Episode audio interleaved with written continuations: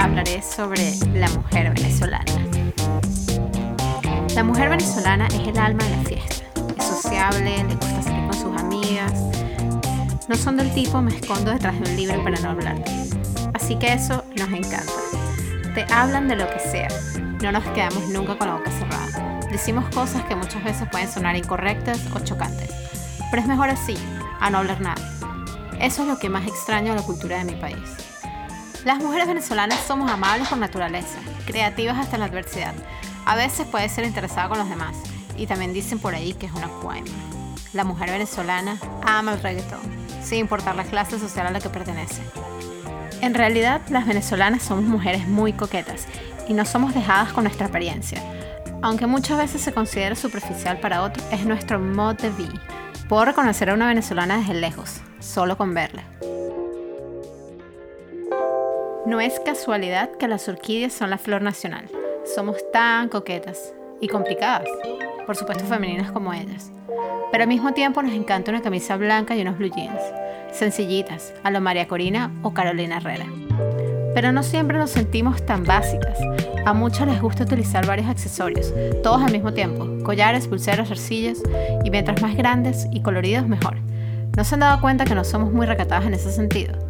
Probablemente en la Venezuela de antes las mujeres mostraban su gusto por la moda usando prendas y vestidos coloridos, ya que Venezuela es un país tropical donde abunda el color. No somos tímidas en ese sentido. A la venezolana le encanta el pensamiento positivo. Bendecida afortunada. El horóscopo, mi astral. Les gusta pensar que Mercurio retrógrado es el responsable de su síndrome premenstrual. Muchas de nosotras no podemos salir de la casa sin las uñas hechas o el pelo perfectamente arreglado.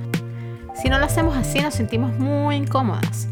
Eso es parte de nuestra cultura de Misses. Dentro de nuestras cabezas somos una Miss, una que tiene que estar lista para todo. Nunca sabes si te encuentras a alguien en la panadería o en el mercado. Y aunque parecemos superficiales para otras culturas, en el fondo la mujer venezolana es muy amorosa y dedicada.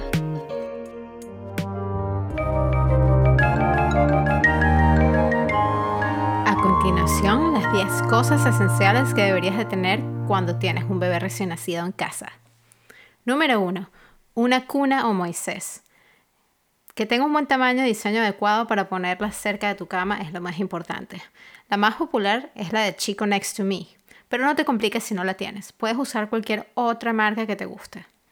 Número 2. Una sleep bag o saco para dormir. Existen varios niveles de TOG para verano o para invierno. Y si lo consigues, compra los que son de 100% algodón y preferiblemente sin mangas. Este es uno de los más útiles porque de verdad te dará tranquilidad mental ya que reducen el riesgo de síndrome de muerte súbita infantil. Número 3. Una mecedora o amaquita de bebé. Si puedes conseguirlo con silla alta, mejor. Yo particularmente usé Sit and Relax de la marca alemana Hawk. Y lo que me gustó de este producto es que mi bebé siempre estuvo a la altura de nosotros mientras usaba su bouncer. La maquita Bliss de Baby Bjorn, la marca sueca, esta también es más sencilla, pero los bouncers te dan la tranquilidad y la garantía de poderte darte una ducha diaria cuando estás sola. Son como una niñera, incluso cuando tu bebé no está de muy buen humor. Es un buen lugar para ellos verte sentaditos. Número 4. Varios cambios de toallas suaves, paños de muselina y algodones grandes que vienen en cuadritos. Yo los usé para limpiar con agua la delicada piel de mi bebé al cambiarle el pañal. Los vas a necesitar. Compra varios. Si puedes conseguir una manta grande de muselina, también podrías usarlo de swaddle para envolver a tu bebé. En los primeros meses de vida de mi bebé, yo siempre preferí utilizar agua y algodón en vez de los paños o, o wipes comerciales. Número 5. Zapaticos de tela o medias. De todas maneras son más cómodos que los zapaticos clásicos de bebé. A menos que sean unas boticas suaves o de tela, no vale la pena comprar zapatos que sean incómodos. A menos que vayas a una reunión o una fiesta muy elegante. O si quieres ir a una sesión de fotos. Número 6. Pañales de buena calidad.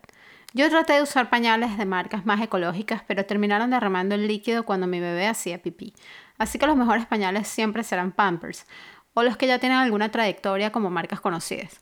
Evita tener accidentes o tener que limpiar la cuna o las sábanas a las 3 de la mañana con este tip. Número 7. Varios cambios de sábanas y ropa de cama y cuna. Créeme que los vas a necesitar. Mínimo deberías de tener dos. Número 8. Un jabón de lavar ropa que sea apto para bebés. Si puedes comprar uno sin fragancia, muchísimo mejor, ya que los bebés son más propensos a sufrir de asma o de algún tipo de alergia.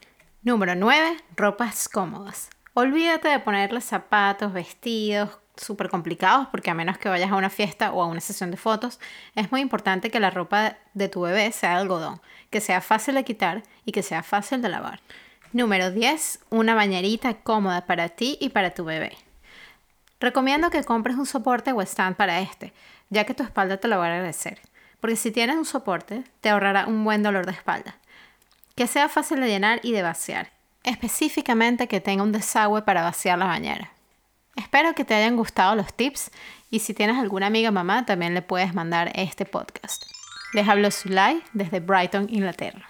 En el próximo episodio hablaré de los hábitos que destruyen tu éxito, específicamente 8 hábitos. No te olvides de dejarme un comentario para saber cuáles fueron los esenciales para ti y tu bebé en esos meses tan importantes. Gracias por escuchar Modo Mamá. Nos vemos en el próximo episodio. Espero verlos pronto. Bye.